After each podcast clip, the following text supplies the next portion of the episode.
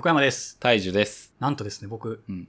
セキュリティスペシャリストを名乗っていいことになりました。うん。すごくないですか？すごいですね。あ気づいたらスペシャリストになってるんですよ。うん。何かっていうと、経済産業省の下にある IPA が試験出してる、その情報処理技術者試験の最高難易度の資格、レベル4って言われるやつなんですけど、の国家試験セキュリティスペシャリスト、まあ正式名称情報安全確保支援士ってやつなんですけど、なんと一発合格しました。え、最高レベルみたいなやつなんですか？はい。一応国家資格で、えー最高上位の、えーセキュリティの資格。え、すごいですね。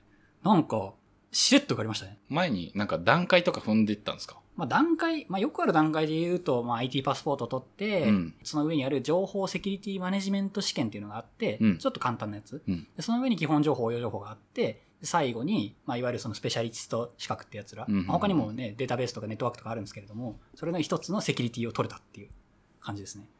ちなみに僕、セキュリティの実務経験ゼロなんですよ。うん。で、独学で合格と。すごいなマジでね、うん。降りてきましたね。うん。あの、知ってた最初から。問題読めば解けるんですもん。最低限の勉強はしましたけど、知識とかを伴わないような問題についてはいけるっていうね、不思議な現象が起きまして、うんなんかしれっと会社にセキュリティスペシャルになったんですけど、なんか、ないっすか？っていうので、なんか給料がちょっと上がりましたうんね。いやこれはね、ちょっと僕じ、隠された、ちょっと才能じゃないですけど、うん。うん。なんか特に何もしてないのにセキュリティにやたら詳しい人になったっていう、うん。まあ自慢ですね。いや、本当にこれ分かんなくて、うんあの、周りで落ちてる人いっぱいいるんですうん。うよ。ん。で、大樹さんは受けてないですかね受けてないですし、横山さんが、まあ、セキュリティスペシャリストなんか勉強してるだか、うん試験受けただかみたいな、そういう話はもともと聞いてて、はい。正直僕からしたらセキュリティの話とかってめちゃくちゃつまんなそうだなっていうイメージで、横山さんよくそんなの勉強してんなみたいに思ってたんですよ。それはよく言われますね。セキュリティってなんか、どうやらエンジニアの中でもつまんない部類にうんなるみたいですうんうね。んうんエンジニアって結構プログラム書くって一般的にはこう物を作るのが好きみたいな話な人って多いと思うんですよね。セキュリティってなんか守るとか、それ自体が何かを作るっていう感じはしないんで、まあ退屈に感じるのかなっていう気はしますね。それは、やっぱり犯罪から遠いところにいる人間だからですよね。そうですね。うんうん僕はなんかどうやら犯罪者気質があるみたいなんで、基本的にどうやってシステムをハッキングするかっていうことを考えるのは、まあ中二病じゃないですけど結構好きなんですよ。うん。いや、本当に、そうそうそう。この話をね、始めたきっかけっていうのが、さっきその収録と関係ないところで、横山さんってやたら犯罪好きですよね、みたいな。もう、いつ犯罪をしようかっていうチャンスを常に伺ってますよね、みたいな。はいはい。話をして、えーそれがどっから来たんだ、ああでもない、こうでもないって話をしてたんですけど、あれ、セキュリティもそうなんじゃね？っていうことですよね。そう。で、その、なんか能力がいかんなく発揮されたのが今回のね、対して実務やってないのにスペシャリストになるっていう謎現象。うん。まあ、相性が良かったという感じですね。でもこの試験楽しめる人は本当楽しめると思うんですよ。うん。まあ、午前問題と午後問題ってあって、まあ、午前は基本的に知識、4択の、えーと選択問題なんですけど、え午後はがっつりと長文読解して、今こういう状況にシステムが置かれてます。先日何々さんが PC なくしましたとか、で、その後に、えーこんなウイルスが入ってきましたみたいなのがつらつらと書かれてて、じゃあどういうふうに対策していこうっていうのを、まあ、書いていくやつなんですよ。で読んでる間にね、もうね、まあ、これは、ここ俺なら攻めるなっていうのが、あの、いくらでも湧き上がってくるんですよね。で、あとはそこに蓋していくだけなんで、あここ危ないです、ここ危ないですっていうのを回答欄に書いていけば、まあ受かる。そんなに難しい気分はしなかったんですよ。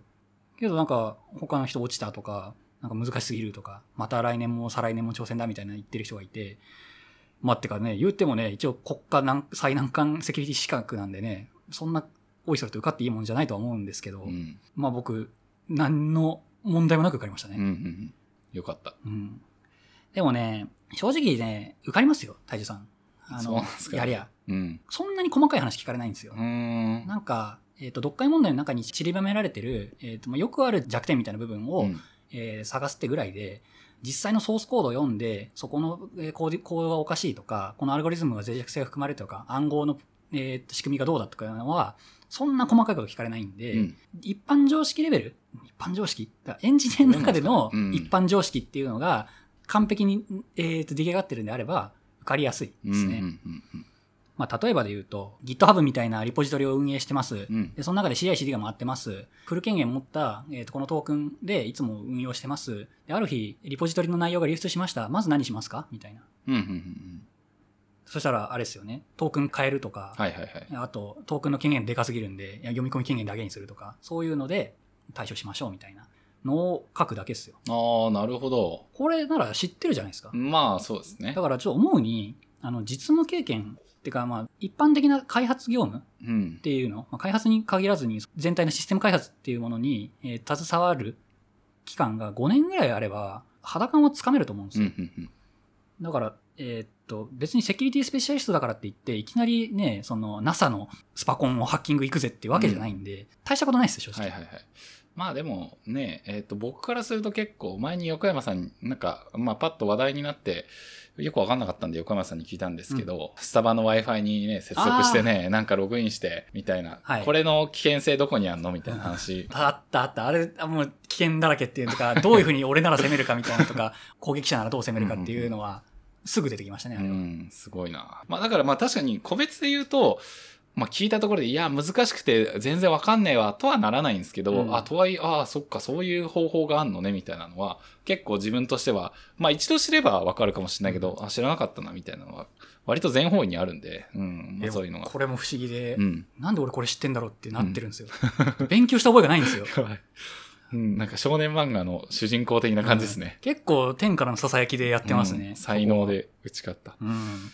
なんか知ってた？てか、うん知ってるし、まあ知るきっかけがどっかにあったとしても、それを吸収するのって結構時間かかるじゃないですか。あーそうですね知識として。うん一撃でその知識が入ってくるっていうすごい。な。なんか、は多分そこの回路ができてるんだと思うんですよ。うん脳みその。いかに攻めるか攻められるかのアンテナは、なんかかなり高いですうんうね。んうん。不思議。実際これ、この資格があると、普通なんだろうどういう仕事をするんですか？僕もあんまりその現場にいないからわかんないんですけど、うんえーこの資格があると、箔がつく。まずうんうんうんで、国家に関わる、だから国家、国のプロジェクトとしてシステム作るぜって時の一つの要件になりやすい。うん。うん。この人いますか？現場にっていう。ああ、なるほど。セキュリティスペシャリストが何名いる体制で、このプロジェクトやりますよっていう国家プロジェクトみたいなのがあったら、そこに参加しやすくなる。えー例えば、まあ、マイナンバーとかって結構セキュリティ厳しいじゃないですか。うん。でああいうのも入札案件とか仮にあったりとかしたら、てかまあ国から受ける、えー仕事があったとしたら、えーじゃあ横山さんやってっていうのにしやすくなるうん。っていう感じですね。強いな。ううんん。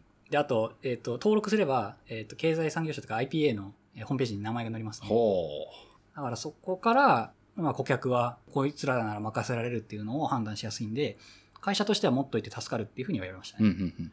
宅建みたいな立ち位置が半分あんのかな。そうですね。あの、筆致じゃないけど、と回ると箔がつくし、まあ一部優遇が受けれるうんってい。う感じですね。結構おすすめだと思うんですけどね、セキュリティもっと流行ってもいいと思うんだけどな。そうですね。まあでも実際そうですうね。んあの、自分が仕事を受ける立場とか、なんか作る立場になってうん。う、んなんかチームに一人いるといいですね。うん。うん。実際、なんか迷うことありますもん。その、え、このシステムってどこまでどう大丈夫なのかなとかって、はいはいはいこれってどこまで気にする必要があるんだろうとか。そこら辺はやりましたね、かうなり。ん。なので、お任せください。そもそもセキュリティって楽しいよっていうのは、うんなんかもうちょっとあの思ってほしいですね。ああ、なるほど。性格の悪さを出したいとき、うん。このどこ攻めようかなっていう性格の悪さを出したいときっていうのが、このセキュリティエンジニアの一番進化を発揮する場所なんじゃないかって思うし、そもそもセキュリティって横軸でのテクノロジーなんで、うん別にセキュリティがめっちゃできますだけじゃえーどうしようもない部分があるんですよ。開発も知ってて、運営も知ってて、マネジメントも知っててっていうような状態じゃないと、一体なんで全体を通してこのセキュリティの問題が起きるかっていうのって把握しづらいと思うんですね。うん。セキュリティの3つの資源の中で一番問題って言われてるのがその人的リソースに対するセキュリティの管理なんですよ。人がわけわかんないことをしだすってこと。ああ、まあ、例えば PC 持って帰ってうん飲み会してそのまま電車でなくすみたいな。そうです、そうです。それをどう防ぐかっていうのを考えるのって、もうシステム全体を通さないと絶対わかんない部分なんですよね。いかにあわけわからん動きをユーザーがしても壊れない、責められない仕組みを作るっていうのって、人の心すらも分かってないとできないことだと思うんで、そういう部分で言うと、技術、一般的な技術っていうのからもう一歩さらに抜け出した部分でも、なんかそのソフトウェア開発っていうかまあシステム開発を楽しめるんで、うんうんうん。なんか結構いい領域だと思うんですよね。かなり総合力というか、うんなんか人の人間が頑張って考える余地がある、うんうんうんえー仕事ですね。本来考えることがいっぱいあって楽しい、うん。えー仕事なんで、あの、ちょっとプログラミングとかから外れちゃうんだけど、やるのは面白いと思いますね。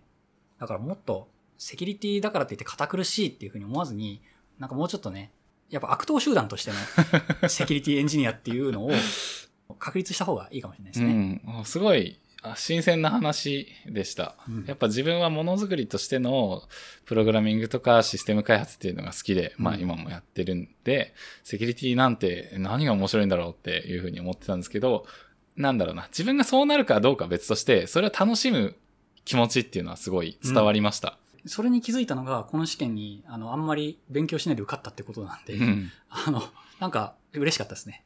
でも、今後、ちょっとキャリアでなんとかこのセキュリティっていうのをやっていきたいんで、なんかお仕事ください。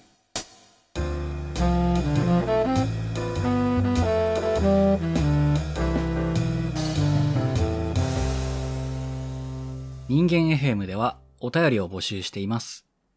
概要欄記載の Google フォームまたは Twitter の DM からお気軽にお送りください。